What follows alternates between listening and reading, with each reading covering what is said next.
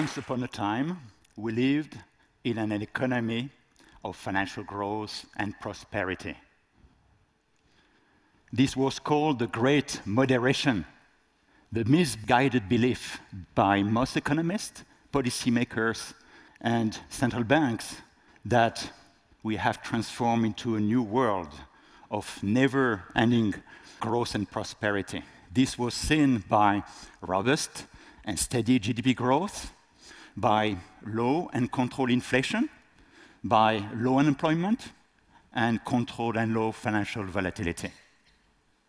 But the great uh, recession in 2007, 2008, the great crash broke this illusion.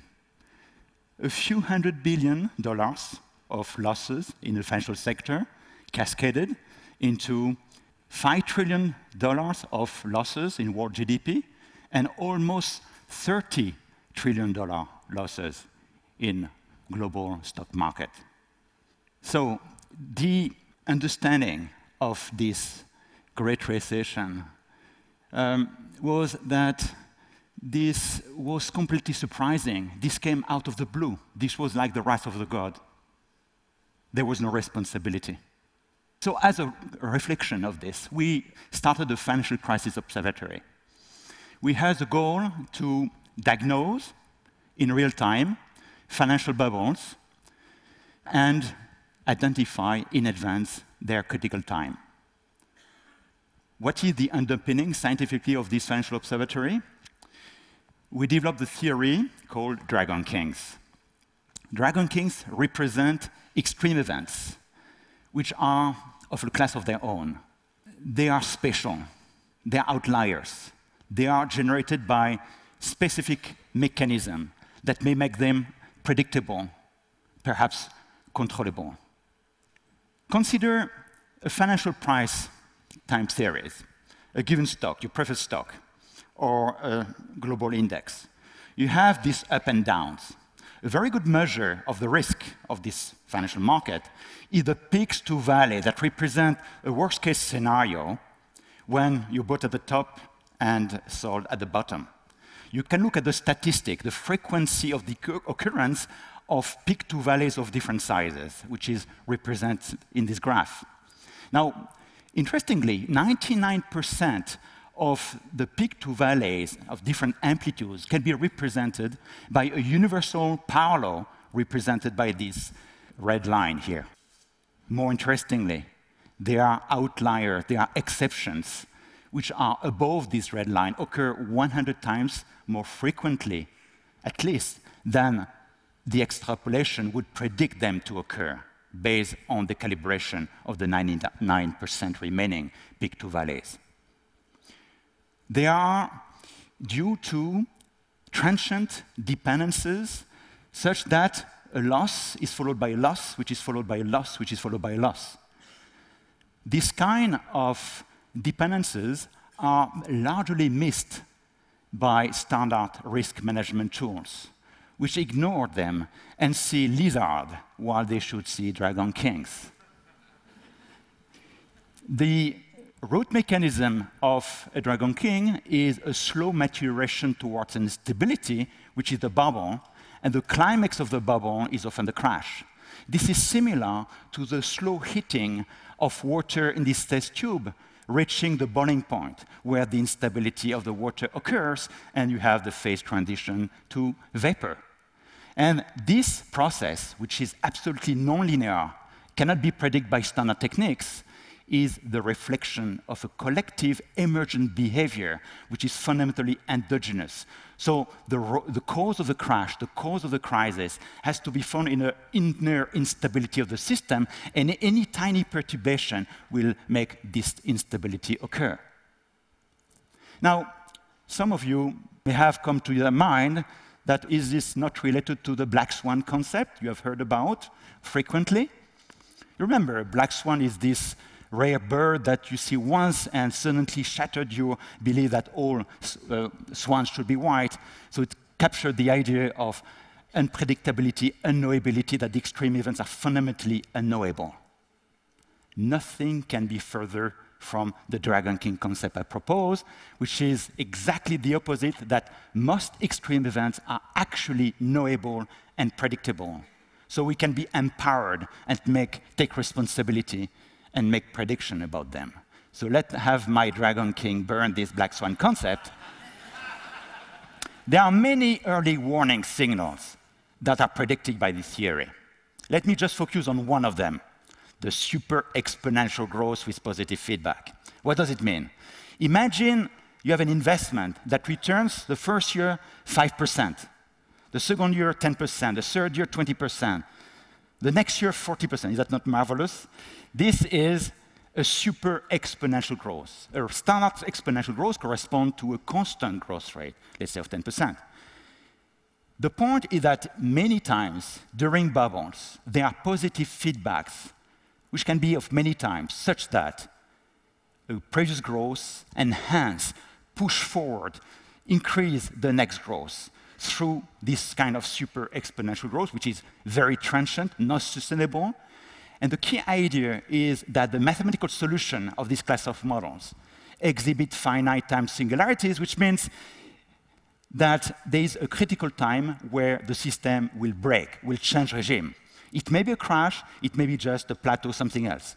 And the key idea is that the critical time, the information about the critical time is contained in the early development of this Uh, super exponential growth. We have applied this theory early on, that was our first success, to the diagnostic of the rupture of key elements on the Ariane rocket using acoustic emission, you know, this little noise that you hear a structure emit sing to you when they are stressed and reveal the damage going on. There's a collective phenomenon of positive feedback. The more damage gives the more damage. So you can actually predict within, of course, a probability band when the rupture will occur. So this is now so successful that it is used in the initial phase of qualifying the flight. Perhaps more surprisingly, the same type of theory applies to biology and medicine, parturition, the act of giving birth, epileptic seizures. From seven months of pregnancy, a mother starts to feel episodic, precursory contraction of the uterus that are the sign of these maturations towards the instability, giving birth to the baby, the Dragon King. So if you measure the precursor signal, you can actually identify pre and post maturity problems in advance. Epileptic seizures also come in a large variety of size, and when the brain goes to a supercritical state, you have dragon kings, which have a degree of predictability, and this can help the patient to deal with his illness. We have applied this theory to many systems, landslides, glacier, glacier collapse, even to the dynamics of prediction of success, blockbusters, video, YouTube videos, movies, and so on. But perhaps the most important application is for finance. And this theory illuminates, I believe, the deep reason for the financial crisis that we have gone through. This is rooted in 30 years of history of bubbles, starting in 1980 with a global bubble crashing in 1987, followed by many other bubbles. The biggest one was the new economy internet bubble in 2000, crashing in 2000, the real estate bubbles in many countries, financial derivative bubbles everywhere, stock market bubbles also everywhere, commodity and oil bubbles, debts and credit bubbles, bubbles, bubbles, bubbles. We had a global bubble this is a measure of a global overvaluation over all markets, expressing what I call an illusion of a perpetual money machine that suddenly broke in 2007. The problem is that we see the same process, in particular through quantitative easing, of a thinking of a perpetual money machine nowadays to tackle the crisis since 2008 in the US, in Europe, in Japan. This has very important implication to understand the failure of quantitative easing as well as austerity measure as long as we don't attack the core, the structural cause of this perpetual money machine thinking. Now, these are big claims. Why would you believe me? Well, perhaps because in the last 15 years, we have come out of our ivory tower and start to publish ex ante, and I stress the term ex ante, means in advance, before the crash confirmed the existence of the bubble or the financial excesses. These are a few of the major bubbles that we have lived through in recent history. Again, many interesting stories for each of them. Let me tell you just one or two stories associated with massive bubbles. We all know the Chinese miracle. This is the expression of the stock market of a massive bubble, you know, a factor of three, 300% in just a few years. In September 2007, I was invited as the keynote speaker of a macro hedge fund uh, management conference, and I showed to the conference a prediction that by the end of 2007, this bubble would change regime. There might be a crash, certainly not sustainable. Now, how do you believe the very smart, very motivated, very informed macro hedge fund managers reacted to this prediction? You know, they had made billions just surfing this bubble until now. They told me, Didier, yeah, the market might be overvalued, but you forget something. There is the Beijing Olympic Games coming in August 2008, and it's very clear that the Chinese government is controlling the economy and is doing what it takes to also uh, avoid any waves and control the stock market. Three weeks after my presentation, the market lost 20% and went through a phase of volatility upheaval, and the total market lost 70% until the end of the year. So how can we be so collectively wrong by misreading or ignoring the science of the fact that when an instability has developed and the system is ripe, any perturbation makes it essentially impossible to control. The Chinese market collapsed, but it rebounded. In 2009, we also identified that this new bubble, a smaller one, was unsustainable. So we published, again, a prediction in advance stating that by August 2009, the market will correct, will not continue on this track. Our critics, reading the prediction, said, no, it's not impossible. The Chinese government is there. They have learned the lesson. They will control. They want to benefit from the growth. Perhaps these critics has not learned the lesson previously. So the crisis did occur, the market corrected.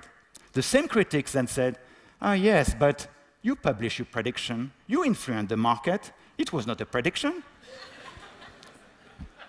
Maybe I'm very powerful then. now, this is interesting. It shows that it's essentially impossible until now to develop a science of economics because we are sentient beings who anticipate, and there's a problem of self fulfilling prophecies. So we invented a new way of doing science. We created the financial bubble experiment. The idea is the following we monitor the markets, we identify excesses, bubbles, we do our work, we write a report uh, in which we put our prediction of the critical time. We don't release the report, it's kept secret. But with modern uh, encrypting techniques, we, release, we have a hash, we publish a public key, and six months later, we release the report. And there is authentication. And all this is done on an international um, archive, so that we cannot be accused of just releasing the successes. Let me tease you with a very recent analysis. 17th of May 2013, just two weeks ago, we identified that the US stock market was an unsustainable path, and we released this on our website, the 21st of May, that there will be a change of regime. The next day, the market start to change regime, course. This is not a crash. This is just the third or fourth act of a massive bubble in the making.